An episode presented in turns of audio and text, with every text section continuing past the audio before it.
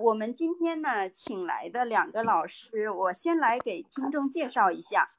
那今天请来的喜马拉雅的主播平哥呢，他近两年在上海创建了少年型儿童教育发展中心，而且他在喜马拉雅是一直在给孩子们讲文学，借助讲文学的方式呢，向孩子们传播和历史和时代相契合的一些价值观。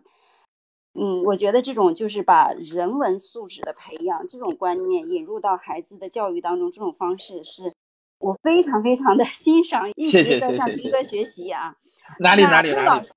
嗯，陆雪芬老师呢，我们文学客厅节目的听众应该也比较熟悉了啊。他是原来的南艺附中的校长，然后现在呢在做中英的跨国教育。陆老师也对文学、对儿童的教育比较有研究，也比较关心。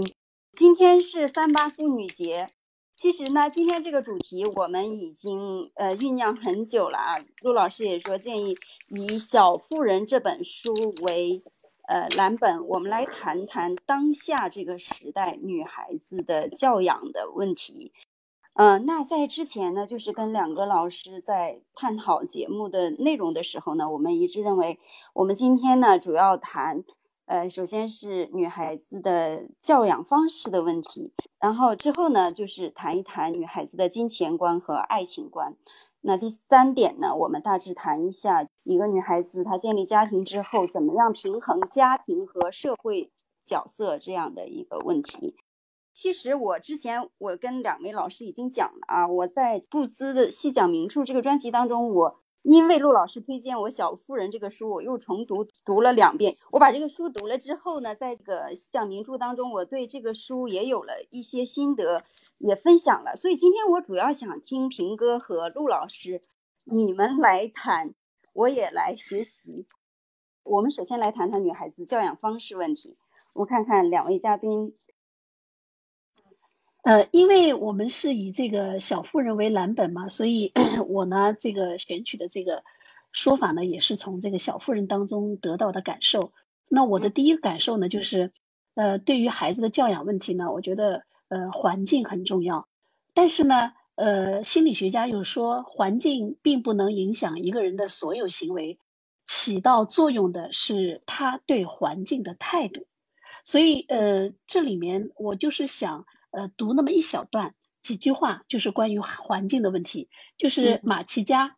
一上来我们就谈到了这个，呃，书上就描写了马奇家的一个环境。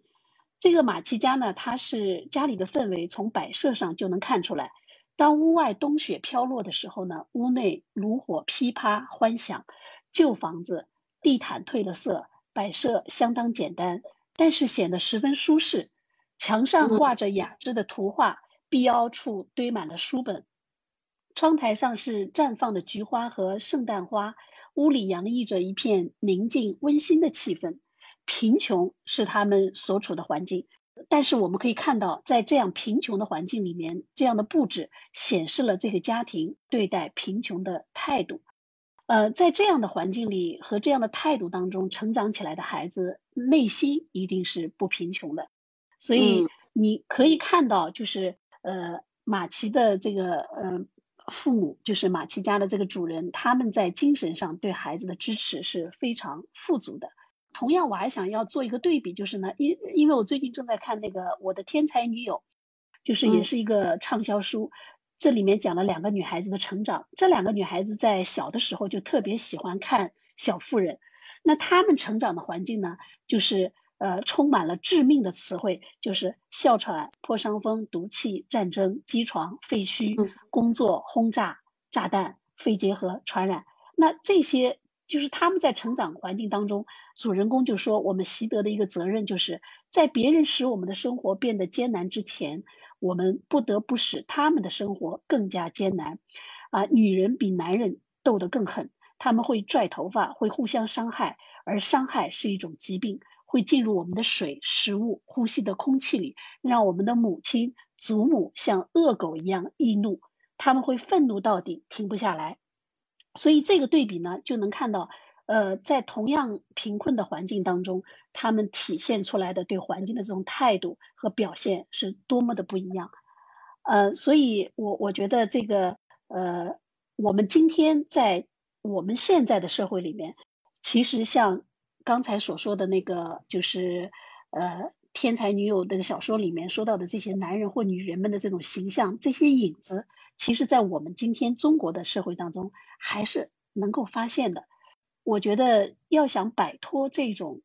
其实叫代际贫困，就是他这种呃对环境的这种看法，它会影响到下一代。那么下一代如果还没有做出改变的话，那么他会继续遗传，就是母亲和祖母的这种做法会继续遗传的问题。对对，你说的其实就是原生家庭。对孩子的滋养这个问题，尽管外界环境是贫穷，或者说疾病，或者是瘟疫，种种面面临种种问题和挫折的话，那么原生家庭这个家庭，所以这个就体现了一个家庭的重要性。家庭里面如果是充满爱与温暖这样的一个气氛是很重要的。对，呃，父母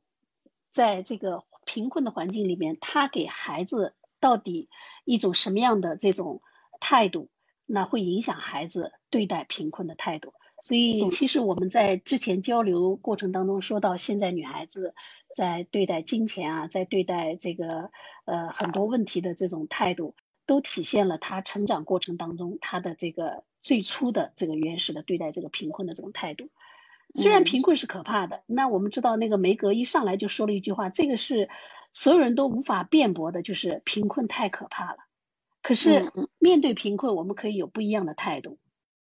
我们讲到这个原生家庭的问题，你分享一下你在教育女儿，还有在阅读过程当中这个心得。哇，原生家庭，原生家庭的问题太太要紧了。我们最明显的感受，我包括现在跟很多家长，我外面演讲啊等等，跟家长聊起的时候，我都会说，就是孩子身上你能看到的，一定就是家长的那个影子，一定就是家长。这原原生家庭的话题。哦，好大一个话题，但是太要紧了。你希望孩子变成什么样，你自己首先得要是那个样子，不然的话，最后就不是孩子变成你希望的样子，而是他会变成你现在你自己都不喜欢的那个样子。嗯，一定是这样。所以我们日我们以前教育当中会讲说，呃，家长总是希望孩子成为自己理想当中的那个模样，把孩子作为自己实现梦想的一个方式啊。但但这就是现实，就是。因因为家长自己做不到，所以他就拿这个去要求孩子。其实我觉得《小妇人》书里头那个那个母亲就做的特别好，就是她对孩子的教养，对四个女孩子的教养，很少看到说教，除非有重要的事情发生，他会给他们讲道理。就他明明知道孩子会做错，他也就是任其去做。当他们磕绊的，我遇到困难的时候，需要求助的时候，他再出现，他就是这样。对对，嗯对。然后，然后平时他对孩子的教养，更重要的就是自己身体力行，自己这样去做，摆出样子来，让孩子们知道就应该是这样的，这样才是理所当然的。对对，我觉得这个言传身教，对言传身教是他们这个小富人家庭的第一个教养的方式。对，就是最最主要的教养方式。有一个地方也我也印象挺深刻的，就是艾美一怒之下烧了乔的那个写作的手稿之后，然后乔就没理这个妹妹，这个妹妹跟在屁股后，在那个冰面上掉到冰窟窿里去了。这件事情让乔是懊悔不已的，但是乔他非常崩溃，非常后悔，觉得自己差一点杀死自己妹妹了。他很懊恼的时候，他妈妈面对他这样的情绪。他是自我反省，马奇太太他就说，我其实也控制不好自己的情绪，我也会有这种不良的情绪出来。我已经跟他斗争了四十几年，可能接下来的四十年我还要做这个斗争。所以他这样的自我反省，而不是指责或者说简单的表面的安慰，这这是一种一种同理心。家长经常会说，哎呀，平哥，你说的话我们家孩子愿意听。怎么我说的就不听？其实很简单，就是我们在跟孩子聊天的时候，或者去开导孩子的时候，我自己先得摆正我的位置。我不是家长，所以我是把自己当成孩子的朋友去去去跟他讲那些东西。于是我会告诉他，没有什么的，你犯的错我也犯过，我不怕在孩子面前丢这个人。而往往是这样讲了以后，孩子就更容易去接受了。那如果摆出一副家长的嘴脸，那就很讨厌。因为你站在了对你站在了理解他的那一方。其实我还想补充一点，就是当乔犯下了这个错误，就是差一点让让妹妹失去了妹妹生命的时候，他回到家，其实乔是非常伤心的。那么一般来说，家长会暴怒，但是，嗯，呃，乔的母亲的做法和嗯和家里其他成员的做法已经都达成了默契。最让我感动的就是，他里面有一句话，就是说他母亲绝口不提，家里面人也不提这个事儿。这个事情在这几天之内，他们认为最明智的方法就是等一些偶然的小事。或者他本身宽容的天性来化解这个怨恨，来治愈这个创伤，就是他母亲的这种做法已经都影响到其他几个孩子了。因此，当其中一个孩子犯这种致命的错误的时候，他们家庭就用这种方法来来缓解这样的情绪，来让孩子自己去解决这样的问题。哎呀，我觉得这个太不容易了。就是他们一旦遇到问题的时候，第一个反应都是同理心，去孩子自己去反思。对。因为他知道孩子已经在反思了，所以我给他这个机会。因此，同理心的同时，我还是给他一个机会，让他自己去解决这个问题。那我觉得，那我觉得其实这个里面难也就难在这个地方，就是可能小说也是比较在一个呃梦幻般的场景当中去去展开的，现实当中比较理想的状态，理想化，理想化。现实生活当中最考验家长的就是这个。我们做家长的都体验过那种啊，我忍不住了，不行。对，我们也 控制不好自己的情绪。对，嗯嗯嗯。所以等待，等等待是是等待是一种技巧，也是一种能力。嗯，有一次这个马奇太太她批评爱美的时候，她说说你有理由生气，这是极大的损失，但是你不能带着怒气入睡。就是你可以生气就是那个烧了桥的手稿的那回嘛。对，他说你不能，其实就是告诉他们这个情绪你可以有愤怒的情绪，你也不用压制，但是你你让自己这个怒气一会儿过去，不可能就说一直持续，或者说变成报复心理啊什么的这样的。所以接纳孩子的情绪是很重要的。对对对对对，接纳情绪。哎，其实控就就对对愤怒，我觉得最好的处理方式是让他自己消解掉，不是去压抑住他或者去去对抗他，可能都不是的，而是让孩子有一个适当的一个发泄，啊，把把损失控制在有效的范，控制在可控的范围之内，然后让他慢慢的、慢慢的自己消化掉，只有这样才是从根本上去解决问题的。嗯。他自己消解这个过程，他好像每一次都抓住孩子犯错误这个机会，也没有刻意啊，比较顺理成章的抓住这次机会，然后让他们自我反思，从中能得出什么经验教训，自己来体会这个教训。人成长都是在失败当中成长的。母亲和家长的这个情绪管理，他如果做得好的话，其实他的孩子们会从他身上就学到了这个技能。所以他们这个家庭里面的这个成员的相处就具有这这方面的的素质，所以这点也是家庭教育里面很重要的一条。这个马奇的这个女主人充分的体现了这一条。但我觉得还有一个啊，就是可能很多家长听了我们这么讲以后，会觉得说就始终要站在孩子那一边。我觉得也也不是不能不能这样完全反过来去看，就是家长是应该要有一个明确的原则那个底线的。错就是错，对就是对，只是说你讲的那个时机或者你讲的方式，得是用一种更有同理心的方式去去去说，而不是用说教的方式。但不能讲说错了，但是我站在你这边啊，我们就把那个错就忘掉吧，这个是不行。那是不会的。对马奇太太，她对孩子们的这种价值观的引领，在全书整个贯穿全书都是非常重要的。我觉得在这条里面，呃，她一上来让孩子们排演这个天路历程，她就非常明确的说，我就是要引导女儿追求的是善和美。她的原则是很清楚的，凡是违背了原则的情况下，就像刚才平哥所说的，当出现了问题的时候，他会有技巧的去解决这些问题。但是他的原则是非常清楚。而且他其实管的是很细的，包括那个呃，他梅格去参加晚会啊、舞会啊，去参加社交啊，他其实有很多担心都在心里面，但是他宁愿放手让孩子去尝试一下，然后回过头来再跟孩子再进行交流，甚至是孩子自己忍不住主动的跟妈妈去交流，所以他我觉得他的原则已经是贯穿在整个家庭教育里面是是没有问题的，他是有底线的。就像那个艾呃那个艾美在学校就被被体罚那件事情嘛。嗯嗯，对，其实马奇太太的处理就非常的好，就是一上来先先把损失明确下来，然后先把就最原则的事情讲清楚，就他认为被当众羞辱，然后是对女生这种严酷的体罚，这个行为本身就是不可接受的。但当他说这个话的时候，没有让孩子觉得是妈妈在帮我啊，我怎么做都没问题，不是的。而那个态度是说这件事客观来讲是怎么样就是怎么，然后自己去写那个信去解决那个问题，同时回来之后是很严肃的告诉女儿说这件事情你自己是有问题的。对对吗？哎，对，是有一个明确的指出错误的过程，但是同时告诉他，呃，老师也有错。那么我现在先去解决老师那个可能更严重的错，这个问题解决好了，你的问题也得解决。一方面你要改，另外一方面你要为你的行为付出，就是你你需要去承担责任。那个责任就是你不去学校没问题，但是你自己还是要学。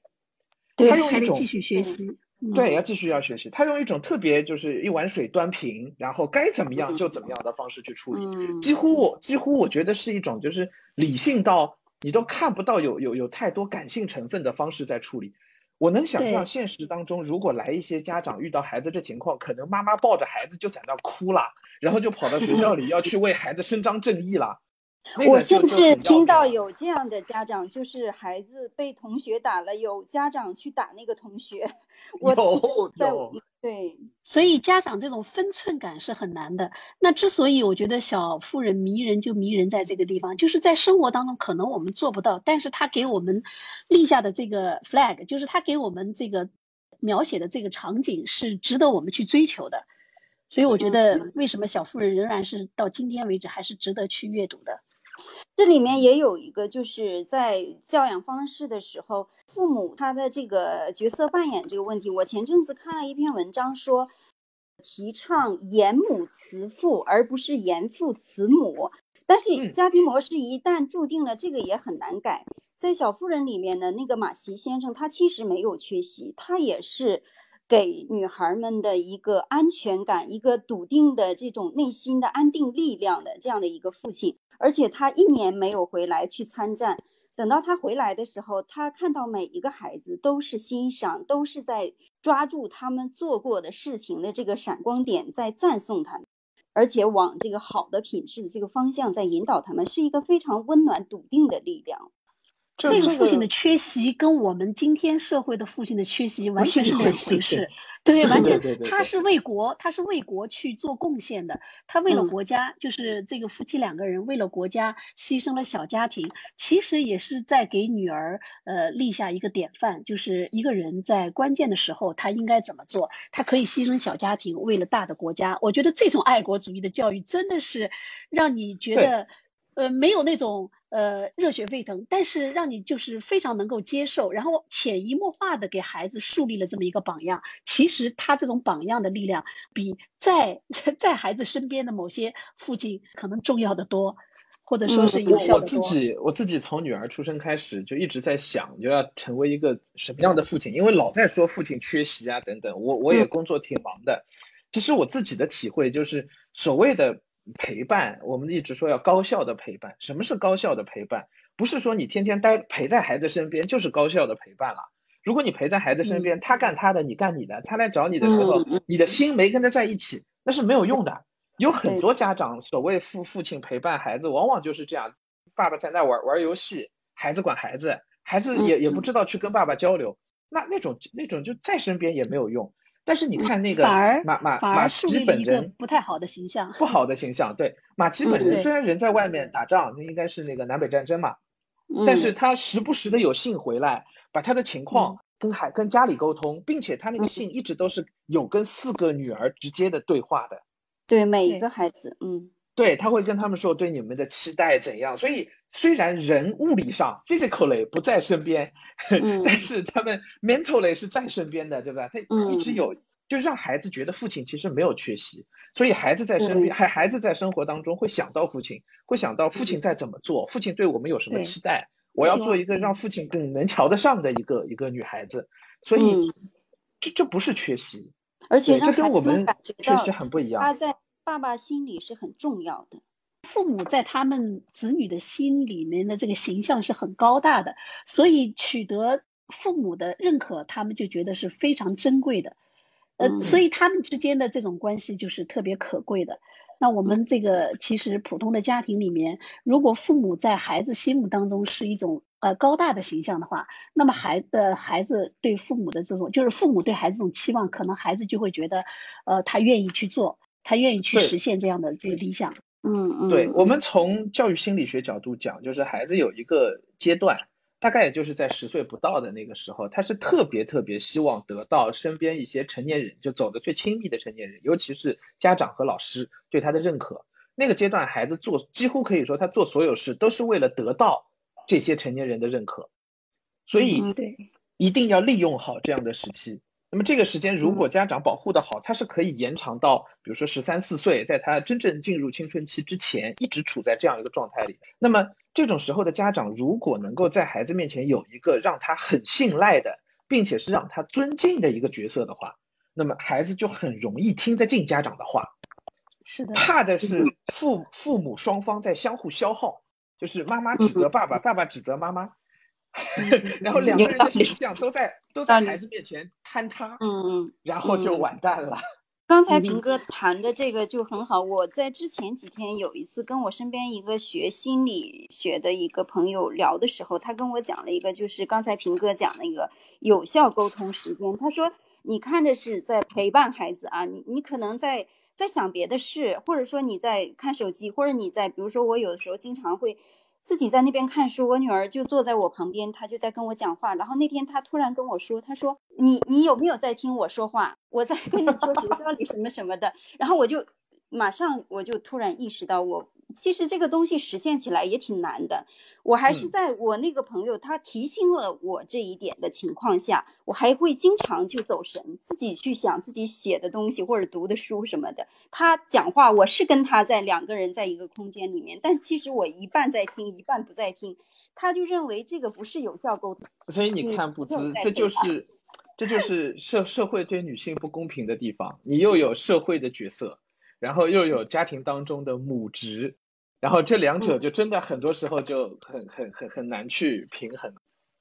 嗯，这个恐怕是我们今天这个日子谈谈起来，今天这个日子谈这个问题，恐怕是最最有意义的、最恰当的。对，对，女人，女人特别是成家之后啊，她这个做了母亲几天的这个经历，不光是被工作消耗，她回到家庭的时候还要被家务消耗。消耗掉一部分啊，当然还有婆媳关系，很多家庭也有男人承承担了家务的这个部分，也挺好的。但是呢，我觉得到现在为止，大部分家庭还是有女人可能对于这个家里的事操心的更多，所以她这个对女人的消耗挺严重的。这个就是我们今天要谈的这个，之前两位老师说的，就是一个女人在家庭和社会当中，或者说和自我当中几个方面的平衡。就怎么样处理 平衡的这个问题？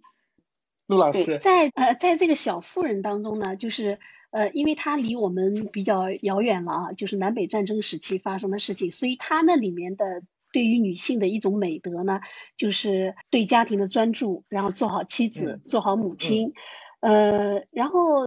这个在当时我觉得是无可厚非的，因为女性她在就是逐步的独立的过程当中，在完全独立之前，她是附属于男性的，尤其是在经济上。那因此，乔治桑有一句话，他曾经说过：“他说女人的美德是男人发明的。”我很认同这一点。到今天我们中国的社会里面，很多年轻女孩的那种，就是现在有很多年轻女孩的这种这种表现，其实她也是为了，就是为了符合男性的审美的。那么。对，但是呃，我们知道女权其实这也是相互的，应该说是必须的，它是其中的一个部分，就是因为家庭缺不了女性的角色嘛。我觉得这是一个发展的过程。但是今天女权运动兴起以后呢，呃，我尤其要提醒一提提醒一点，今天三八妇女节其实就是女权运动的纪念日。女权运动兴起以后，其实对女性的认识。呃，开始撕裂。首先，我觉得就是女性自己对自己的认识开始撕裂，就是刚才布兹谈到的，就是女性的困惑，因为要专注家庭，同时又又要有自己社会的这种职责。那么，在我觉得女人这个时候就不是水做的了，女女人毕竟是必须是钢筋水泥做的，否则她承担不了这么多的负重。是的，是的。所以。所以在这个过程当中，呃，其实有很多值得去探讨的地方。你像我们我刚才所所说的这种撕裂，我举个例子，比如说最近那个张桂梅校长，不知道大家有没有看看到这新闻？嗯嗯，她是一个女校的校长，就是免费的女校的校长。然后培养出了很多贫困的山区的学生进入呃全国的高校，其中有一个女孩子后来做了家庭主妇，然后呢带着呃老公孩子，然后到这个学校来捐款，结果她把他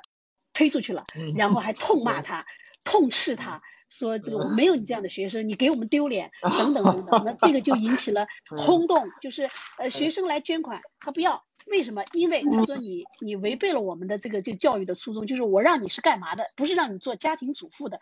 啊，这个我觉得是非常值得探讨的一个问题。有这个男人心里就很清楚，就是一个真正好的家庭主妇对一个家庭的贡献会有多大。大到远远超过那个男人能够给家庭带来的价值。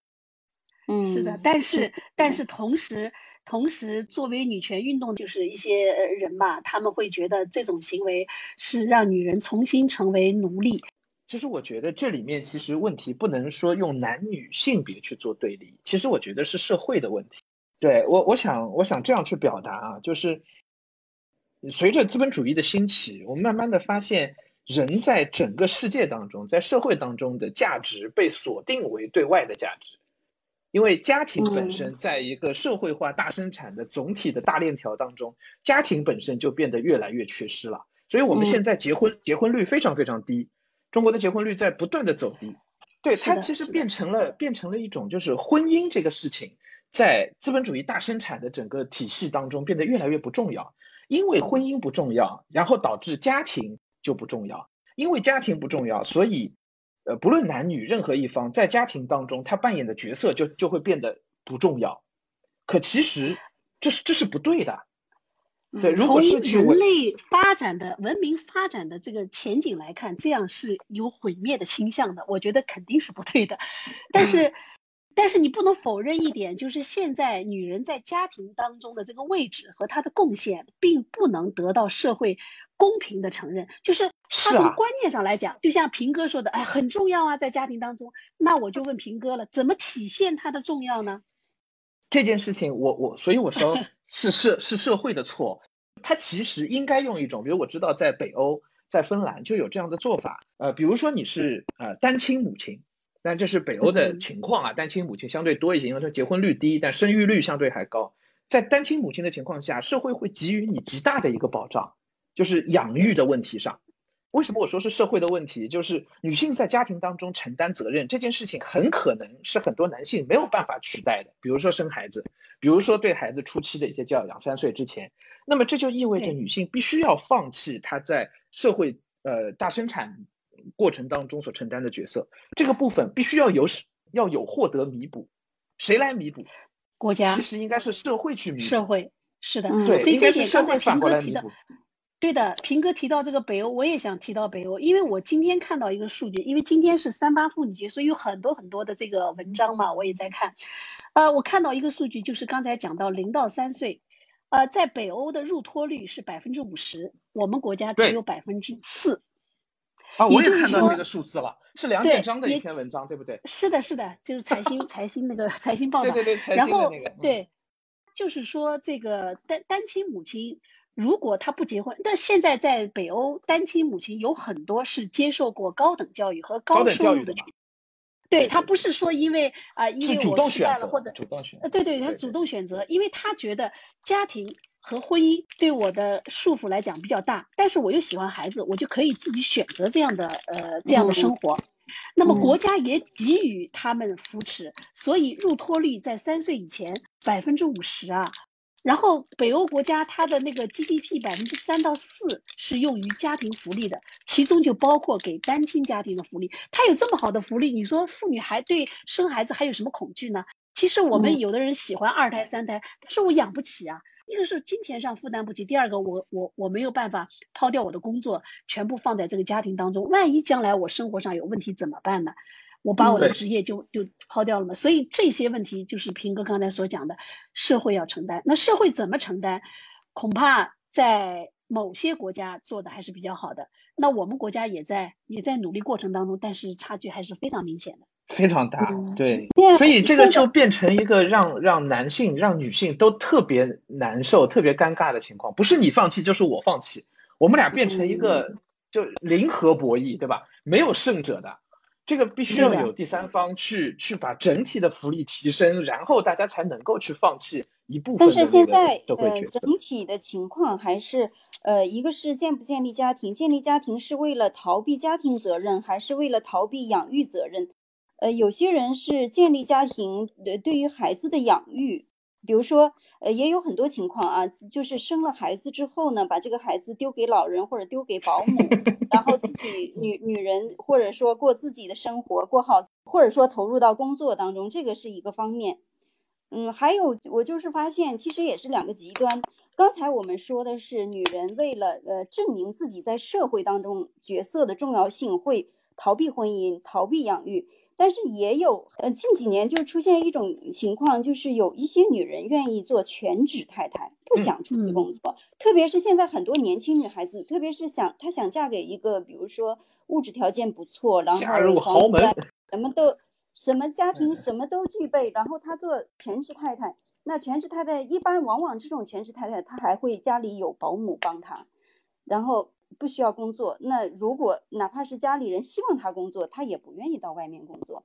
他因为物质条件都具备了，索性待在家里面。其实也分两种啊，全职太太不能全都是说是为了自己享受啊，也有一种全职太太是为家庭的付出，就是一直自己在照顾孩子，比如说生二胎啊，呃，家里精力实实在带不过来啊，把自己整个的就是没有了这个社会角色的扮演。那还有一种情况就是，其实他是想过一种舒适的生活，嗯，对，这可能还是要看他创造的价值，不论是对社会、对对对家庭、对孩子，哪怕就是对自己，就所谓嫁入豪门这种这种事情啊，我我我我也跟一些朋友也聊起过，我也听到过一些说法，嗯，嫁入豪门也许不是最难的，难的是你嫁入豪门之后能不能保住你在豪门里的地位。如果你仅仅是因为长得漂亮而嫁入豪门的，仅仅是因为这个没有后续能力跟进的话，这样的嫁入豪门啊，真的是不长久的。你怎么来的，你就会怎么走。你会因为长得好看进入豪门，也会因为有别人长得比你更好看而离开豪门。你知道，真正的豪门是一定需要有女性在其中创造极大价值的，比如说王熙凤，比如说薛宝钗，嗯。那是真正的豪门，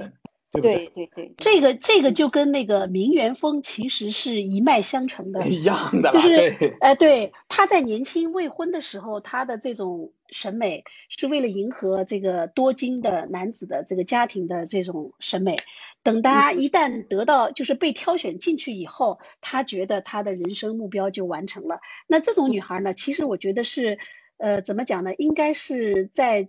无论他是男人还是女人，总是有那么一小群人，他是比较懒惰的，他是想走捷径的，想偷懒的。所以，女人的这个这一部分女人，可能就体现在这个这个方面。那么，一旦就像平哥所说的，当她没有能力的时候，即便她嫁入了豪门，最后她的这种命运会怎样？我觉得还是真的是这个太难说了。其实还是一个金钱观的问题，对吧？就是如果是以以物质条件为第一优先去看待问题的话。往往就会误入歧途，就走到这条路上去了。但如果更多考虑的是个人的努力，对对对，靠靠能力，靠个人的成长来说话，对，那么自然会意识到，哪怕他也是嫁入豪门，他也会知道到底是什么才是对豪门更有价。对对，所以所以女人的价值呢，其实她呃，不论是体现在家庭当中，还是体现在社会当中，呃，这两个都应该去得到社会的公认。那么现在在职场上是问题不大的，尤其是职场上的女性现在是越来越成功，数量超过男性，数量越来越是的，是的，我看到数据 是有超过的。在家庭当中呢，就是可能北欧做的相对好一些，那么像我们东方国家可能就是会离得远一点。那这个能不能就是最终，呃，哦，平哥，平哥，我今天看到这个文章，最后他得到一个结论啊，他竟然说回归母系社会了？对，回归到母系社会了，因为女性已经完全能够自女性非常非常重要。就像今天是三八妇女节嘛，我今天跟办公室两个男同事感慨，我说很多单位今天女人是放呃下午是放假的，然后两个男同事就在那边。调侃他说：“如果我们女教师放假的话，那整个学校也要放假了，因为大部分都是。” 所以这里就提到，提其实就是社会上现在体现女性的这个家庭的这个呃地位表现在什么地方呢？比如说我今天看到有一个女代表，她提提建议，呃，意思就是给女女性的这个产假要到三年到六年，这是不可能的。如果女性支持这个决定的话，那么我可以这么说，女性在社会上的地位将不保。谁还会愿意去雇佣这样的女性呢？对，三年到五年没有接触社会，那不行的。那你在职场上就更加遭到歧视了。其实我觉得，如果要平等对待女性的话，反而是什么呢？就是让男性一起放假。就是如果你结婚了，哎，只要生孩子了，男的女的一起放假，你们一起照顾孩子。比如说一年，比如说给你一年带薪假。资本主义大生产的链条 是不支持这种做法，对，那真得社会主义啊。我，但是我知道在国外他们有三个月的产假，就是就是嗯，爸爸还有就是哎，男性有三个月的产假，呃，甚至有可能还会有其他变通的办法。那这个其实就是对女性在家庭生活当中一种支持。那刚才提到就是说嫁入豪门什么的，那这种女性她在外面。好逸恶劳，他在家里面也一定是好逸恶劳的，一样的。所以我觉得他，对对对，这个可能，嗯，都都不应该放在我们今天的话题当中。他们可能永远就是失败者，不是我们的榜样。这这也是超越性别的，男男性当中也有一些这样的人，是吧？这也是一样的。是的，是的。嗯，其实现在我我觉得，我觉得有一些是是给定的选项，就在我我我觉得我们去讨论或者去探讨未来的情况的时候，可能可以先去看给定的选项会会怎么样。比如说，呃，以前父系社会之所以成立，其实还是因为就是呃生产劳动这件事情需要更多的体力，所以男性本身就占占据优势。可是眼下我们确实看到不需要体力，女人都可以做。没错，现在最有价值的工种都已经不需要了，不用绝大部分，我觉得就是不需要。了，以后以后需要体力的活都可以人工智能来完成了。对，机器可以做了。嗯嗯，对啊，机器都可以完成了，所以就意味着女性在社会生产当中的地位必然应该跟男性至少一致。如果不说超过男性的话，对，那么这就意味着，就是梁建章所说的，其实就已经回归到某种程度讲，它已经是回归到至少是一个平权的社会。因为母系社会、父系社会最大的差别就是谁来作为社会的主人去承担生产的那个主要的功能。母系社会就是因为采集是更加稳定的经济收入的呃来源，生产的来源，所以女性比男性在社会上总体地位更高。啊，农业社会以后才会发生的情况，就是因为需要重体力活，于是男性在生产当中地位就比女性高了。但现在眼看着我们就已经有确实有这个趋势，就是回归到一个可能母系在经济生活当中至少跟男性平等的地位。那么这反过来其实就意味着母呃在在整体社会的结构发生重大变化之前，女性就会有这么一段特别难受的时期，可能是几十年，可能是几百年。就是一个母职和社会职能会矛盾的时期，对，所以有很多人就选择了不婚不育。我们我我觉得我是很很能理解的。那最近有一个一个报道啊，就是呃郭晶晶的一个闺蜜抱抱着孩子跳楼，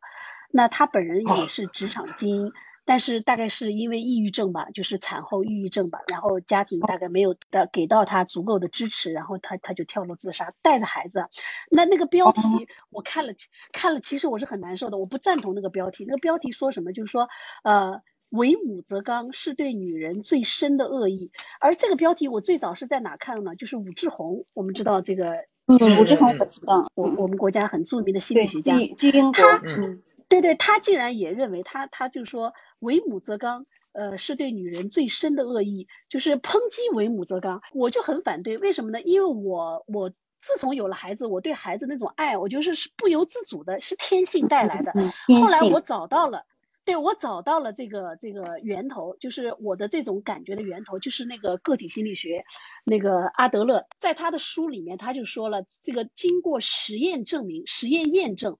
就是母亲对孩子的这种保护欲望，超过了呃所有的欲望，不仅仅是人人类，就是在动物的实验当中，它也是一种生物欲望。嗯，对，它是一种天性。母职是一个不能被消解掉的东西。对的，它是它是一种天性。那么我不否认，现在有很多人他不婚不育，他恐惧，因为什么呢？因为我觉得就是既然。呃，即便他是天性，但是在现实面前，他有可能也承受不住，所以有的人他就会有其他的选择，因此呢，我觉得就是刚才平哥所说的，就是在这个过程当中可能会比较艰难。其实我们大概就是处在这个阶段，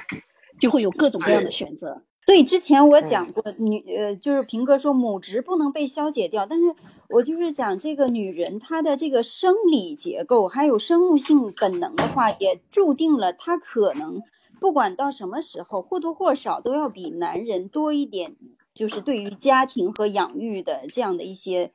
呃，承担的更多吧。所以就是平哥说的，女人逐渐她的社会角色和男人男性社会角色在平衡这个过程当中，她的地位在变重要。但是呢，她必然精力有限，在家庭所付出的，或者说这个经历会越来越往外移。嗯，那我们就是讲小妇人，小妇人里面，因为那个年代跟我们不同。十九世纪的时候，那那个时候女人还是以家庭为主，就像里面的二女儿乔，她是一个靠自己的能力走出来，在社会上取得相当于是有自己的职业的这样的一个女孩子。像那个非常艰难嘛。对，像艾美，当时她是非常非常艰难的。那像艾美和她这个大姐梅格，就是选择了回归家庭。那他们因为当时那个时代，所以他也乐于就是在家庭当中扮演母性的这样的一个角色。艾美是嫁得好一点，然后梅格呢，她是嫁的薄弱一点。但是我今天在写那篇关于三八妇女节的文章的时候，我就在想，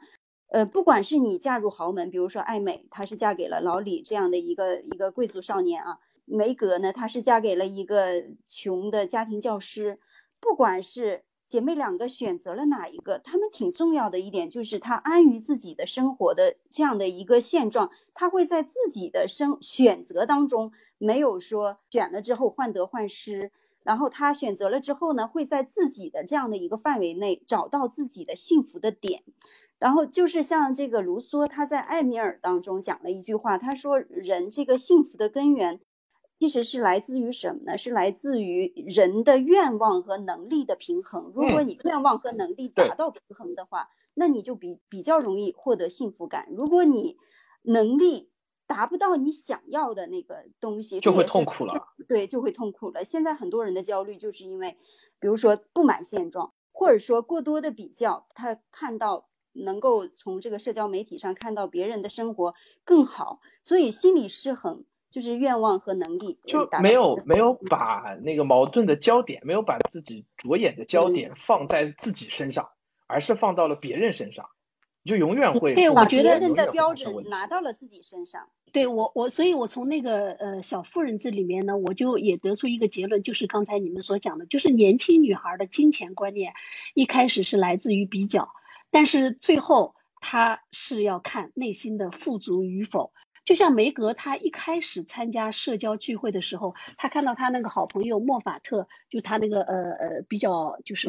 莫法富裕的富裕的家庭的，看他看到他那个同龄的莫法特的这个小姑娘的漂亮东西越多，他就越羡慕，他就自叹不如。然后这里面有一段描写很有趣，他就说，如今家在他的心目当中已经变得空无一物，沉闷无趣，工作变得比任何时候都要艰苦。他就觉得，呃，这个时候就是哪怕妈妈的对妈妈的信心也产生了动摇，对自己的信念也产生了怀疑，所以他妈妈一开始不让他去参加社交舞会的时候，他就非要去参加。后来妈妈还是让他去了，可是去了回来以后，回来以后他的这个想法，他主动的去跟妈妈去承认错误，他觉得他自己做错了。然后意思就是说，呃，还是回来好，因为他觉得安安静静，不用整天的客套啊、应酬啊，他觉得这才是令人愉快的日子。所以最初原生家庭给他的这个心里面的这种富足，让他最终在比较之后，还是回到了呃这个他的这个最初的价值观。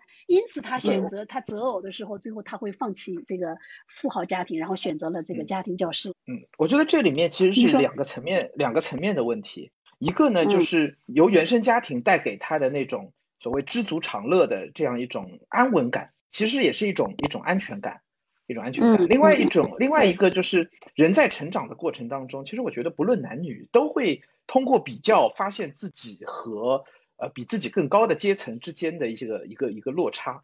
都会有。嗯嗯，对，这就是这这很正常的一个一个成长的过程。关键是我觉得人人在成长当中。可能最重要的一个命题就是你怎么去看待这种落差，你是用一种完全不能接受的方式去跟他对抗，还是慢慢慢慢的可以去接受，然后，呃，不是说安于现状，而是说，呃，去调整自己的心态，去接受一个现实，然后把自己的生活过得更好。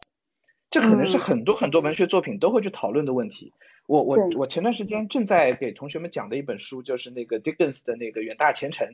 （Great Expectation）。那个那个皮皮普皮普在见到了 Estella 他们之后，就就知道原来自己的生活是那么的粗糙。于是他的内心七八岁的一个小男孩内心就会有巨大的一种不安。哇，我我应该要去追求那种生活，然后他就开始浮躁。于是就开始展开了他他他一段其实非常混乱的人生，直到最后他会发现哪哪些东西是最值得他追求的，而也就是在后面那个过程当中，原生家庭的作用就变得极其重要。如果原生家庭能够给他提供安全感，那么他就会很安于的回来；如果原生家庭不能提供这种安全感，那么他就会觉得我为什么要回来呢？我应该继续追求下去。在这个追求过程当中，自己去总结经验教训，最后再回到这样的一个正规的轨道上。我记得黑塞他写过一本书，叫那个《悉达多》。呃，整个这个主人公他就是在不断的去探取，在得到的这样的一个过程。他经历了种种的这个欲望的考验，那所有的这些考验都是他自己要经历去尝试。这个是在相当于是在。行的过程当中总结经验，然后在自己总结出来这样的一个回归宁静啊，他最后到达了一个就是他那个精神上是升华的比较高了，他到达了一个摆渡人的这样的一个。但他是一个修，嗯，但他是一个修行者，他毕竟是一个修行者，然后他自己的这个原生家庭是非常富裕的。C 达多那个例子里面，原生家庭也给了他极大的支持。就当他有信仰的转变的时候，他爸爸 是愿意去接受他的信仰，对对对，并没有阻拦他。对，如如果如果那个做法是跟他对抗，可能就就不是这个结果了。所以年轻的时候啊，还是需要闯一闯的，因为那时候是热血澎湃的时候，去闯一闯，他去经历一些东西，呃，有可能他会就是更加的笃定他。的最终的选择，看到一个那个视频很有意思，他是在讲艾滋病的时候，他说了一段话，他说：“你教人家写诗的时候，你也要教人家这个世界，你一旦出来以后是很痛苦的，因为有很多小地方的人啊出来感染了艾滋病。他说这个世界最美好的是待在那个小镇上不出来。”特别是告诉那些乡村里考试考出来的大学生，一定要善待自己。读书之前一定要知道什么是艾滋病。他虽然在讲这个东西，我很能就是觉得，其实他可以辐射到其他领域。当一个小地方或者一个贫困的人，他去追求财富的时候，我觉得这个是无可厚非的，他他应该去追求的。但是在追求的过程当中，他可能会迷失掉，那么在可能会走错方向。那因此，他在出来之前，他就要有一定的这种架构，有一定的、有一定的地基，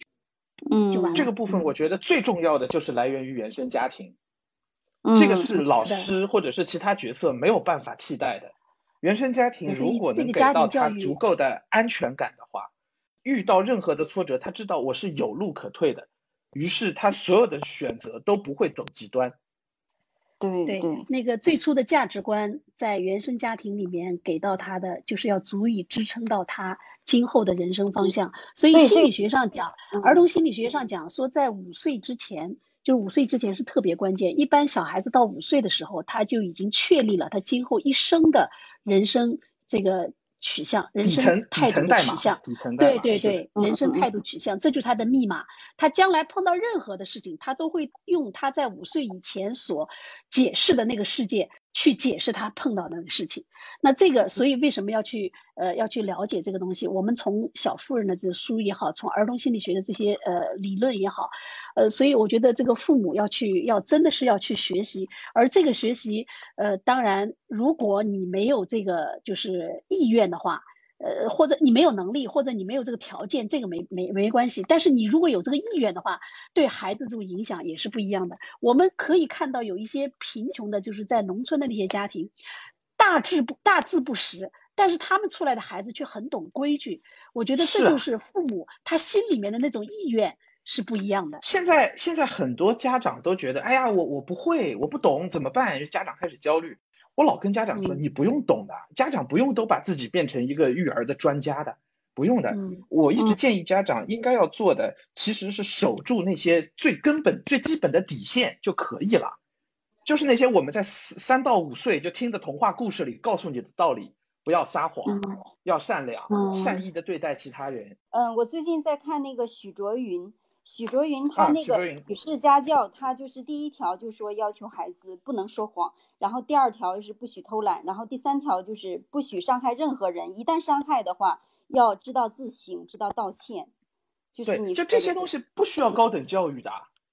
嗯，对吧？对，他他这是最起码的公序良俗，在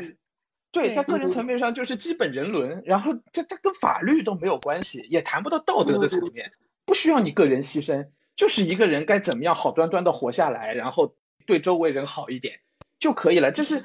就所以为什么就是那些最普通的家庭里面，往往能够培养出一个底线非常好的一个孩子。但是如果你想父母是那种，呃，既没有时间陪伴，然后在偶尔有陪伴的时候，父母天天焦虑的就是，哎呀，我要挣更多的钱，哎呀，我我我有些选择我可以放弃一些底线。啊，如果家长是这种状态的话，其实对孩子长期的影响会是非常坏的。孩子其实是家长的，就孩子所有的言行其实就是家长的一面镜子。当当家长发现对投射，当家长发现孩子出现问题的时候，他首先应该做的是反思自己，而不是去批评孩子。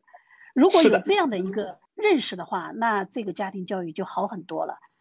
那这个小妇人里面，其实它里面有很多的这个细节，就是呃初看可能就是我以前也是初看了一遍，那这次因为要要做这个直播，我又回去细细的看，细细的看，我就发现有很多很多的原则，就是马奇太太去引导女儿去怎么处理这个贫与富啊、家庭与工作啊、进取啊、自立啊，还有包括这个赞美啊等等很多细节，其实都值得我们学习的。虽然它就像一个象牙塔里面的一个一个家庭，好像所所有的人都很理想化、温暖，对对对对。但是我觉得他他更接近我们今天的生活，因为我们今天中国的这个这个社会，呃，应该说财富都增加了，家庭生活都好起来了，绝大多数的家庭都有能力让孩子去上学了。那么在这个过程当中，即便就像平哥说的，我们没有那么那么强的能力去引导孩子，我们也会困惑，但是我们可以继续学习啊，我可以跟着孩子一起去学习啊。你只要有这个意愿的话。那我觉得有很多东西你就是可以去调整的，就怕你不学习还固执的认为，嗯，这个孩子这不好那不好，或者这个这个其他人不好，或者学校不好，或者国家不好，然后用自己的方方式方法去固执的去去做，那就完蛋了。也是在给孩子做一个榜样，遇到问题如何解决问题，得得到自己身上找原因，得去学，对吗？也是在培养孩子学习能力。但是，一遇到问题就说，哎呀，你们老师这么说不对的。这句话一出口，往往就会很很麻烦。还有一种就是充当帮凶，也也也不是，因为不是所有的老师都是做的对的嘛，也有老师做的是不对的，或者他的理念是错的。那家长不管，回来劈头盖脸，只要老师批评孩子了，回来劈头盖脸。所以有的孩子为什么就跳楼了？为什么就跳桥了？就是在这种情况下，他受不了了。哎，因为你家长没有给孩子一个就是，对的，就是其实我觉得就是怎么叫？叫助纣为虐吧，当然这个词可能用的不恰当，但是往往对于孩子来讲，他是受不了的，没有人理解他嘛。所以在这种现在这个孩子的培养，特别是女孩子，这个就刚才我们提到那个金钱观是非常重要的。那个罗素他讲过一句话，他说人之所以无法获得自由和高尚，没办法自由和高尚的活着，其实就是源自对于财富的迷恋。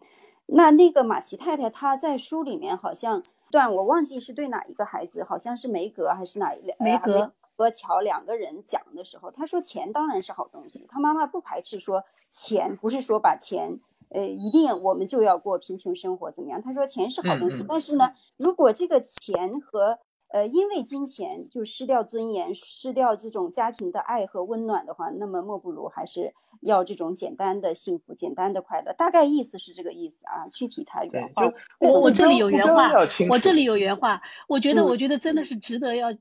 读一遍的，他说：“金钱是必须而且宝贵的东西，如果用之有道，还是一种高贵的东西。但我绝不希望你们把它看作是首要的东西或唯一的奋斗目标。我宁愿你们成为拥有爱情、幸福美满的穷人家的妻子，也不愿你们做没有自尊、没有安宁的皇后。”其实这里面后面还有一个，后面还有一个区其实是跟他呼应的，就是提到了梅格的幸福家庭的时候，梅格自己生了孩子，他家庭很幸福，在母亲的调教之下，然后他那个朋友啊特别羡慕他的家庭，虽然他朋友也很富有，也结婚了，但是老喜欢到梅格家来玩。其实梅格家比他家穷很多。那这里面后来就提到一句，呃，就提到就是说我们。在这在这个幸福的家庭里面，就是这种幸福，其实最穷的穷人家都是可以拥有的，但是最富的富人家未必能够拥有。也就是说，有的幸福它不是金钱能够买到的。呃，然后他提到一个 husband，就是 husband 其实就是呃家庭的保障什么的。但是呃，这里呢，就是说在当时那种环境下呢，家庭的幸福确实是就是靠这种呃。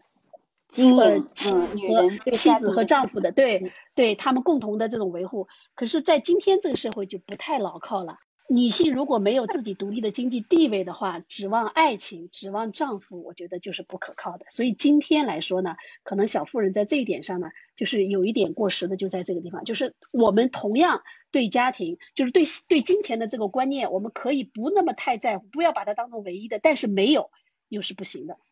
但是梅格其实她在那个年代也没有完全指望丈夫，她还是在家庭当中扮演好了自己的角色，她经营自己的家，然后比如说养育孩子啊，把家里打理好啊，她做了一个女人承担的这个责任。我们现在社会其实也是这样的，比如说如果真的做了全职太太的话，那么。也应该在家庭证明自己的地位和能力。我虽然没有到外出去工作啊，但是我为这个家庭，比如说养育孩子、做家务、把家里打理好，这一切，这也是不可估量的一个作用。就就我们刚才举的那个王熙凤、薛宝钗、林黛玉这样的例子，嗯嗯，就对。当然，从爱情的角度来说，可能林黛玉那种状态是更值得追求的。但是从家庭的那个角度来说，为什么贾家要选薛宝钗，不会去选林黛玉？嗯，就是因为明显对一个家庭来说，谁的价值大，谁的价值小是非常清晰的一件事情。是是一个属于少年的小说。如果贾宝玉不是十三四岁，而是三四十岁，这个事儿其实就没什么好好好讨论的了。对，女性在家庭当中地位是非常重要的。就我也一直认为，这个社会不缺一个工作者，但是家庭缺一个女性。这个是很有必要的，但是恩格斯也说过，就是女性要想获得平等，她必须回到公共事业当中去，只有这样，她在公共事业当中的地位才能决定她的家庭地位。所以这就说明人性是这样的，就是不是所有的呃男性他觉得你啊你全部精力放在家庭里面，你养育孩子，你付出了那么多，你那么好，我就可以公平的对待你，不是这样的，人性不是这样的。对的，对的，所以我们要防止这种情况。是的，是的，小妇人看看到这个地方的时候，同时我们也要警惕，就是你全部付诸家庭，也不见得你就能够获得幸福。这是今天这个社会带来的一个。我觉得这是一个，就是呃，需要具体情况具体分析的。就比如说啊，我们说的现实功利一些，就是比如说男方是很能赚到钱的。嗯，就我们一般观念传统，中国传统、东方传统观念是男主外女主内，主外的部分那个男性可以承担的非常好，他可以比如说年薪一百万，年薪他可以赚很多钱。那么在这个时候，对这个家庭来说，同时也对这个男性来说，一个全职妇女，尤其是一个有能力操持好家庭的一个全职的太太，她的价值是远比出去工作要来的大。对对对。但这类同时他也是冒着很大的风险的。哎，这个就需要智慧陆老师。哎，不过陆老师，我倒是觉得，我倒是觉得这类情况当中啊，可能那个男性会更多考虑。比如说啊，那个男性花花肠子啊，外头要想要树点彩旗，可是他马上就会发现他的代价太大，因为他的家庭会出现巨大的问题，让他没有办法维持他现在的状况。但你知道，如果反过来，那个男性，因为我刚才说这个这么高收入的男性，他毕竟是凤毛麟角，是少数。如果对于一个普通家庭来说，还是一个全职太太，那么这个全职太太在家里，即便她发挥巨大的价值，对整个家庭来说，仍旧会变得一个捉襟见肘。是的，对，所以他是需要去去具体问题具体分析的。我我今天还看到一个词，我我我觉得有必要在这里提一下，这个词叫什么？叫系统性贫寒。它指的是什么呢？就是 对，就是女性附属于男性的时候，女性无法投入到职场。那么，就像刚才平哥所说的，可能他的家庭在很长一段时间里面是不富裕的。但是如果他离婚了以后，他在这个离婚后的一段时间里面，他更是出现了经济状况的这个问题。这就是所以美国美国专家，国外可能西方国家在这一点上他是做了平衡的，社会是做了平衡的。比如说离婚率代价很高，嗯，你要想，比如说离婚，你得付给这个对方多少抚养费，那。这个在中国可能目前还没有做到，但是在西方国家，离婚率代价是很大的。所以美国专家称为，在这种情况下，贫困的这个妇女她得到的这种状况，它叫系统性贫寒。哎呀，我看了挺觉得挺可怕的。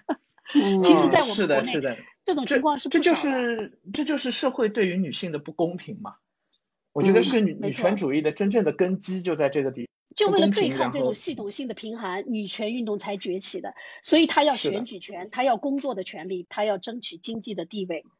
嗯，所以我们讲，不管这个女人她的侧重点是在家庭，还是侧重点走出家庭到职场当中去，其实都是需要我们现在的女孩子培养一种，我觉得是智慧。这个智慧来自于自己生活经验的总结，也来自于阅读，也来自于自己的一些呃自省的意识吧。就像那个，我今天看到一句话说，那个巴尔扎克他讲，他说一个有能力思想的女人才是力量无边的人。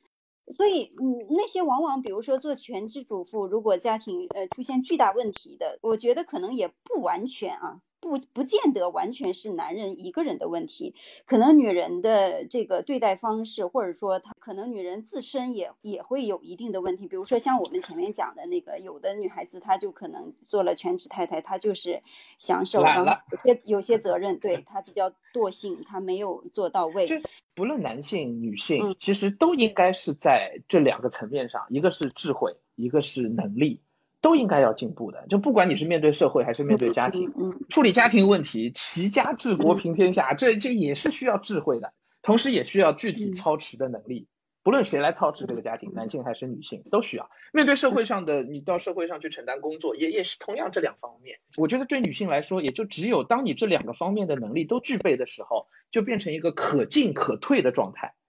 这可能是一个更更悠游的一个状况。那当然，反过来对男性也是一样的。所以，女人首先是人，其次才是女人。是 是是，嗯是，就还还是我我其实特别觉得，因为我自己女儿慢慢长大，我我觉得，嗯，我不想去跟她，嗯，去去多交流这个婚姻啊，或者是金钱啊那些东西。我觉得就是去找一些最核心的、最底层代码的东西。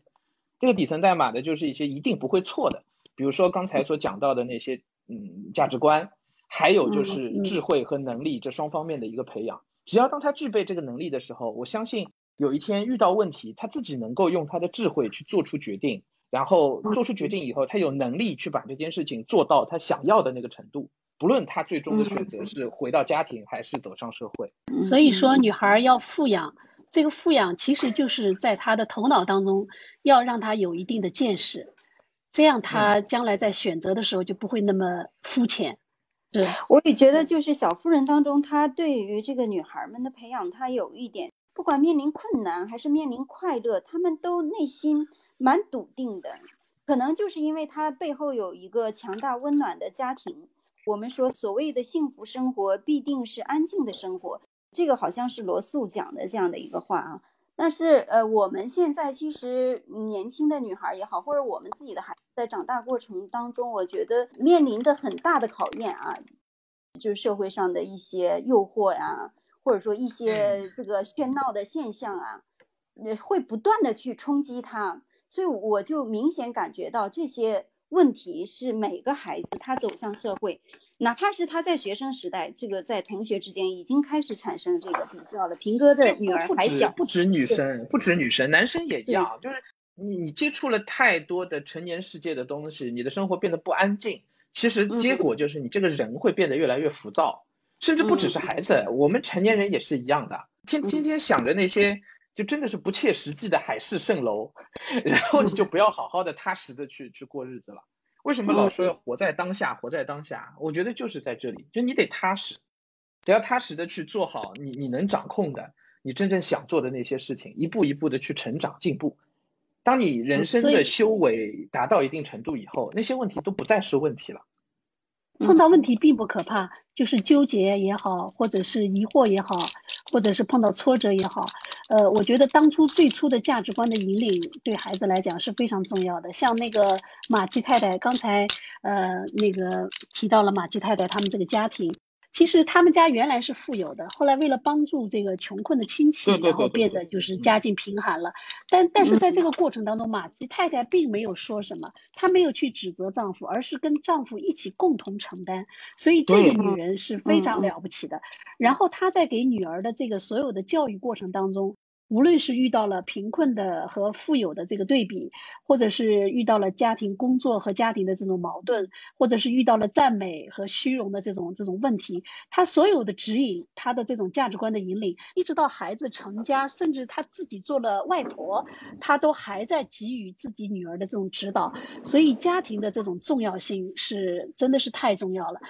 为什么很多人喜欢小妇人，就在于她这种温暖的家庭氛围，让很多女孩子看了以后就觉得特别温暖。无论你是现有呃和呃有和睦家庭的这个孩子，还是家里面一塌糊涂的这种家庭的孩子，都喜欢这本书呢。所以，我我觉得这是献给女孩的成人礼，就是在女孩懵懂懵懂的时代，她就要去了解真正的美和善，真正的好的东西是什么。尽管它有可能跟我们的现实有一定的差距，但这是一种理想化的范式吧。取法乎上，取其中。对的，我们需要去了解好的、美的到底是什么。我看到了，我才知道我将来我想创造那样的条件，去达到那样的那样的地步。所以他要知道什么是好的。所以女孩的这个富养就是要给她看好的，看最好的，看最美的，看到这些美好的东西，她将来才不会不至于在。纠结选择的时候犯下严重的错误。那我们看看平哥和陆老师两个人还有没有各自对我们的听众、母亲还有女孩们有要讲的话，可以最后来谈一下。还是平哥先来。好，谢谢陆老师。其实我我因为嗯跟那么多的妈妈们啊、家长们有很多交流，我特别想跟家长说的一句话，我想今天借这个节目可以跟家长们讲，就是。一方面，妈妈们要知道自己是其实是一个家庭的主心骨，啊，我觉得一个好的一个家庭，至少在我了解当中的优秀的传啊优秀的中国家庭，中国东方式的家庭，女性其实才是一个家庭真正的顶梁柱。我们上海有一句话，南方有一句话，就是呃，宁可要跟讨饭娘，不要跟做官爷，就是宁可要跟一个讨饭的妈，不要跟一个做官的父亲。但这是比较极端的一个民间的说法。为什么？这就体现出了那个女性在家中顶梁柱的角色。父亲没了的家庭，母亲还在，这个家还是一个家。母亲不在的一个家，它其实不是一个家，它没有家的感觉的。所以我觉得，一方面，所有妈妈们一定要知道自己在家庭当中的那个重要的地位，你要要要紧张起来。但同时不要焦虑，就是你要知道，你能够给到孩子的。也无非就是他人生头几十年的那些东西，这些东西会伴随孩子一生，所以你只要按照遵从本性去做一些你知道一定正确的事情，那么其他的事儿就留给时间好了。很赞同，嗯啊，我的想法就是，嗯，一个好的这个系统啊，应该是一个价值多元化的系统。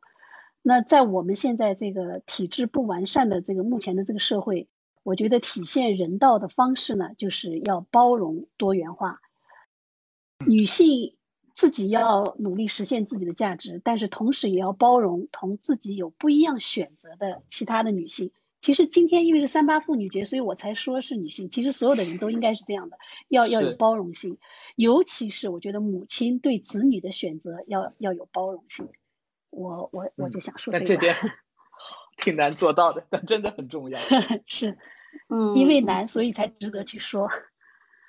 我也是最后想要跟我们听众讲，就是之前我记得刚生女儿没多久的时候，就开始看很多育儿书籍啊，跟陆老师一样看了很多教育孩子书籍。我记得以前看那个最初第一本书啊，是那个卡尔维特的教育。开篇有一句话就讲，他说一个母亲可以成就一个国家，所以女人在我们社会当中的这个地位是非常非常重要的，就是涉及到一个传承的问题啊。那个马吉太太在书里面，她跟爱美就讲这个关于和爱美这个有点小虚荣、小骄纵这个问题有关。他说，呃，他对爱美说，他说，如果你听到了夸奖，没什么不好，只要别被这个夸奖冲昏了头去做傻事。你要会分辨善恶啊，而且，嗯，你如果想赢得别人的尊重和爱慕的话，要靠你的谦虚和名利，而不是一些虚浮的东西去赢得。